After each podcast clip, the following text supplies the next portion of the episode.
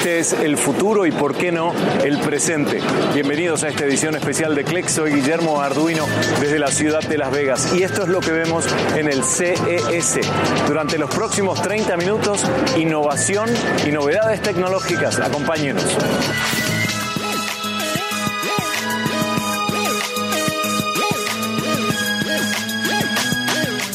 Hay una palabra que escuchamos mucho últimamente, impossible, imposible. No porque es algo que no se pueda lograr, sino porque no se puede creer. Hace unos días estuve en Burger King, conocen, ¿no?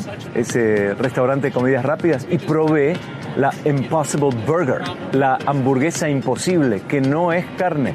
Y era imposible de creer que no fuera carne. En el CES de Las Vegas 2020 nos encontramos con Giselle Guerrero, que es vicepresidenta de creativa de esta empresa. Le vamos a preguntar cómo se logra. Ella es de Impossible Foods. Giselle, ¿cómo se logra el, la Impossible Burger o que la comida tenga sabor a carne pero no lo es? Bueno, está hecha de plantas. Eh, es la, una combinación de proteína de papa, aceite de coco, aceite de girasol y, y ciencia. Es decir, no hay nada que no sea natural. En el sabor, en la conformación de la carne, en la consistencia, no hay nada químico. Tenemos la molécula hemo, que es, que es Hemo. hemo, que se encuentra en todos los seres vivos. Eh, se encuentra en las plantas y eso es lo que producimos en Impossible Foods. ¿Por qué surgió la idea de crear Impossible Foods? Bueno, somos un- una compañía que ayuda, estamos ayudando al planeta. Eh, la consumición de carne en general está, está, eh, dañando mucho al medio ambiente y hace ocho años eh, Pat Brown fundó la compañía para poder ayudar al, al sistema alimentario que sea mucho más sostenible, eh, proteja al medio ambiente y a la biodiversidad. Pero el ser humano no necesita can- carne para crecer, para la proteína, para formar su cuerpo. ¿No estaría faltando algo con Impossible Foods? No, porque las vacas comen plantas y nosotros comemos a las vacas. O sea que ahora estamos sacando la, la vaca de por medio y estamos yendo directamente a las plantas que tienen tanta proteína como la vaca. Podemos tener la Impossible Foods como si fuera carne de res, de vaca y también de cerdo, ¿o no?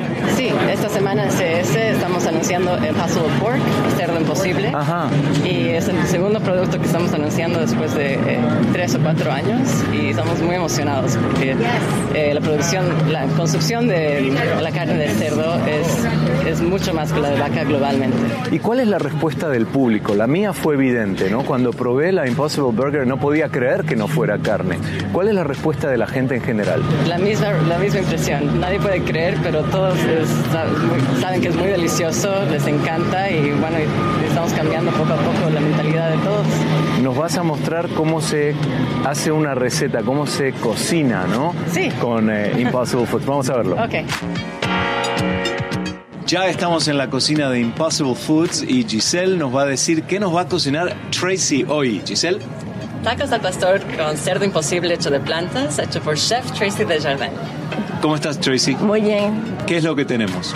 Tenemos ese um, carne de plantas que es uh, uh, condimentado con uh, al pastor. ¿sí? Perfecto, es ¿Sí? decir que tiene piña, tiene piña, achiote um, y, y unos uh, otros ingredientes sí, más. sí, sí, sí. Vamos a mostrarlo a la cámara. A ver, Sí, sí. no es carne, ¿eh? no es carne. Nuevamente, son plantas. Perfecto para la mañana, el desayuno. Le vamos a pedir a Giselle que mantenga el micrófono para ver mi reacción. A ver, Giselle.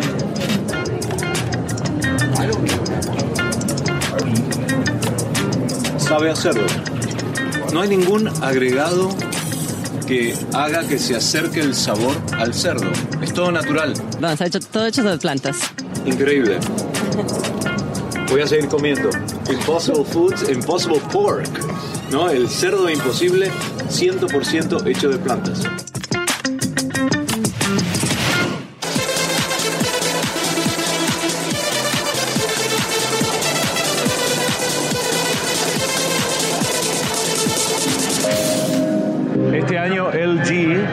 Presenta una puerta inteligente con compartimientos incorporados. Estoy con Sarah, que me va a ayudar para demostrarles cómo funciona. Es un prototipo, todavía no está a la venta. Ustedes saben que en estos momentos a veces dejan los paquetes en la puerta, los, eh, la compañía de correo, de entregas y a veces los roban, ¿no? Bueno, LG quiere solucionarlo de esta forma con el Internet de las Cosas. Se le entrega un código vía texto a la persona que se encarga de la entrega o del delivery y de esa forma podemos abrir los dos compartimientos. El de, el de arriba es para comida fresca, está refrigerado, puede ser la entrega del supermercado.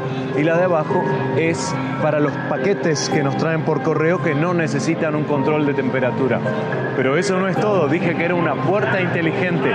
Para ello y para abrirla vamos a requerir del uso de Seara nuevamente con reconocimiento facial y reconocimiento de la palma de su mano. Ahí está, el sistema la reconoce y la puerta se va a abrir sola. Es una puerta frontal de una casa que tiene un timer, un tiempo para que nosotros podamos pasar y volver. Y del lado de adentro también tiene funciones incorporadas que se pueden utilizar antes de salir, como por ejemplo tránsito, condiciones del tiempo, la hora, calendario, etc. Se llama LG Smart Door and Fresh Keeper para mantener los productos frescos y la puerta inteligente, prototipo de LG en el CES 2020.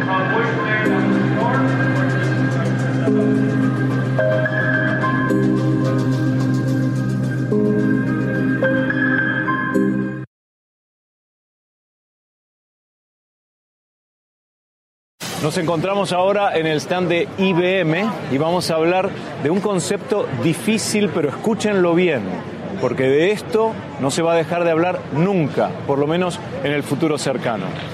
La computación cuántica.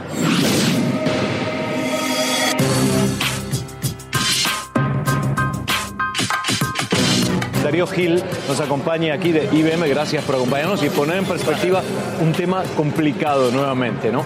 ¿Cómo definirías a alguien que no tiene idea de lo que es la computación cuántica en palabras? Bueno, lo que podemos verlo es el contraste con los ordenadores y la computación que conocemos todos. La clásica sabemos que está compuesta en la idea de ceros y unos, los bits digitales, y los ordenadores clásicos son capaces de procesar estos ceros y unos, ¿no? que son binarios sistemas, sistema ¿no? binario. sistema binario. Pues bueno, el mundo de la computación cuántica son ordenadores, estos sistemas que son capaces de procesar en vez de un bit otra idea que se llama un qubit, que es un bit cuántico. Y la propiedad muy especial que tiene es que en vez de estar en solo dos estados, un 0 o un 1, puede estar en una superposición de estados, una combinación de ceros y uno. Puede ser un poco 0, un poco 1, mucho 0 y menos 1. Y podemos incorporar ideas de la física para procesar información que simplemente sería imposible hacerla con los ordenadores digitales. Vivimos en el momento más emocionante desde el punto de vista de computación de los últimos 50 años. Y como bien dices, hay dos tendencias que se, que se han incorporado. Uno es el mundo de la inteligencia artificial y el otro es el mundo de la computación cuántica. Y lo que es muy importante es que nos van a permitir resolver problemas muy estructurales y fundamentales que eran muy difíciles de resolver con nuestros sistemas tradicionales. Y por ejemplo, cuando hablas del cambio climático, ¿Qué vamos a hacer? ¿Qué es el desafío que tenemos? Tenemos que crear, por ejemplo, nuevos materiales que sean más sostenibles. Para crear nuevos materiales tenemos que ser capaces de imaginarnos estas nuevas propiedades y hacer un sistema de modelación, de calcular estas propiedades que queremos y luego fabricar los materiales. La revolución cuántica va a acelerar de una manera dramática nuestra capacidad de imaginarnos y crear nuevos materiales. ¿Qué hay con respecto a las baterías? Porque pienso que las baterías de litio, por ejemplo, podrían ser beneficiadas por esta tecnología. Podríamos mejorarlas en cuanto a su vida útil, a su carga, a, aún que no sean de litio, podemos encontrar otro tipo de baterías. ¿Es muy local el pensamiento o no? No, bueno, de hecho, ese es uno de los ejemplos. En, tenemos ya más de 100 instituciones que están colaborando con IBM en la computación cuántica y un buen ejemplo de eso es Daimler. Daimler, la compañía sí, Mercedes-Benz, eh, pues ellos están colaborando con nosotros para utilizar la, la computación cuántica para diseñar nuevas baterías que en este caso, en vez de que sean de litio, de lithium ion, que poder incorporar, por ejemplo, lithium sulfur, alter, una, una química alternativa para que sean más ligeras, más duraderas, menos corrosivas. Entonces, ese es un buen ejemplo el que has dicho. Un teclado para todos los idiomas y un teclado que es externo, que no está involucrado en forma física con una laptop, con un iPhone, con una tableta, con cualquier tipo de teléfono digital. Conexión por el momento vía cable, pero también se puede hacer la conexión a través de Bluetooth. Por cuestiones de cantidad de usuarios no lo hacemos. Nemeio es el nombre de este producto que ya les mostramos cómo cambia mm, el teclado de acuerdo con el idioma. La reacción es inmediata y lo utilizamos en este caso con una laptop, con un portátil para ver cómo funciona. Porque aquellos que están acostumbrados a tipear directamente, como yo por ejemplo, mucho más rápido, yo lo uso hasta con un iPhone al teclado. 399 dólares es el premio de esta empresa que el año pasado se llevó uno de los premios de innovación en el CES. Y lo interesante del caso es que no solo es con idiomas que tienen la misma grafía que nosotros con el español, sino aquellos que utilizan símbolos o grafías completamente distintas.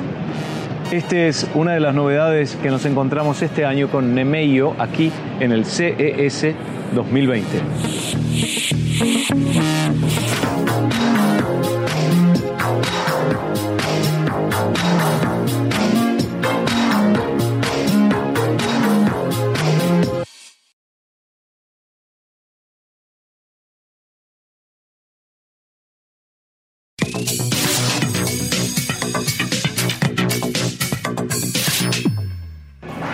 Hay mucho para presentar en Nikon o Nikon.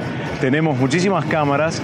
La más exitosa de la historia es la D750, pero ahora llegó la actualización con una nueva cámara que es la D780.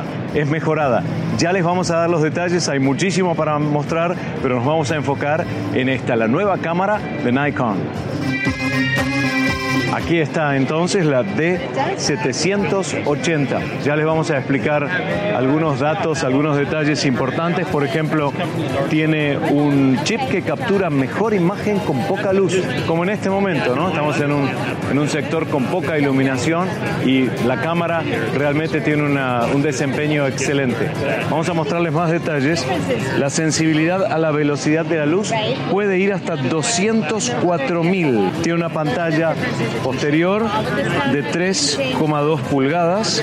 Tiene conexión a USB-C, Wi-Fi y Bluetooth. Está en venta hacia fines de enero por 2.299 dólares, pero viene sin el zoom, ¿no? Eh, la cámara sola.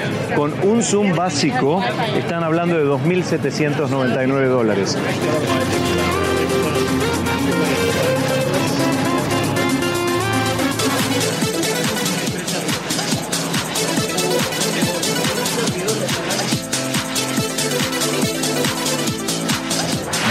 La G no es de Guillermo, es de Google.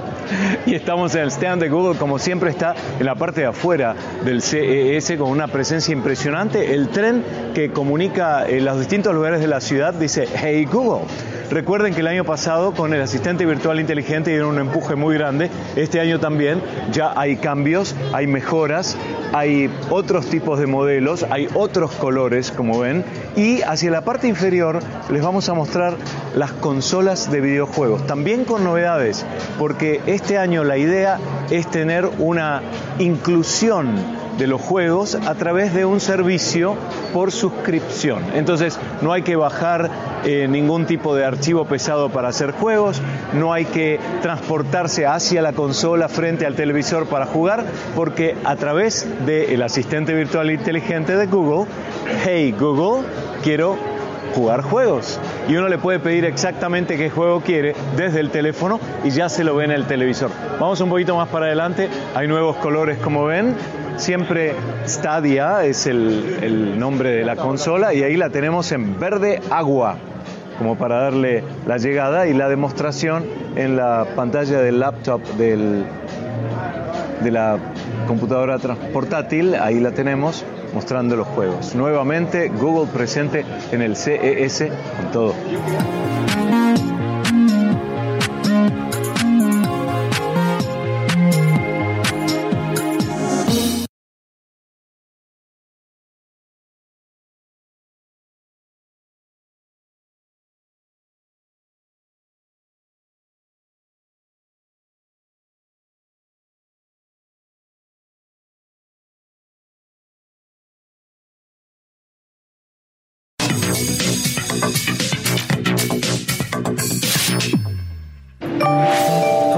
Muchos emprendedores que nos buscan cuando ven que somos CNN para mostrarnos lo que tienen.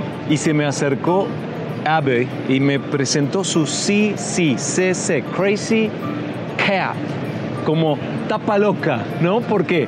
Porque en realidad la loca es esta tapa. Esta es una botella de agua que uno puede recargarla con agua común y ante la necesidad de purificar el agua y de no consumir plástico o no comprar agua mineral, esta tapa que se carga con batería tiene una luz ultravioleta C que purifica todo el agua que está dentro. Esta Crazy Cap está apagada ahora, pero para encenderla dos veces ligeramente en la tapa del centro superior y ahí comenzó ya el proceso de purificación, que no solo se limita a la botella de Crazy Cap para el agua, sino que también, por ejemplo, las baterías del reloj se direcciona la luz ultravioleta C directamente hacia allí y purifica el objeto a la que la luz está en este momento afectando. Ahora, se puede adquirir, por supuesto, por 69 dólares la Crazy Cap o también con una botella común cualquiera y le vamos a cambiar la tapa y van a ver que tiene la misma capacidad de adaptarse y de funcionar. Ahí está. ¿Cómo se carga? Porque tiene una batería para esta luz ultravioleta. Hay una unidad externa que se enchufa, se pone la tapa allí y se carga la batería que dura 7 días por lo menos. Crazy Cap, otra de las novedades del CES 2020.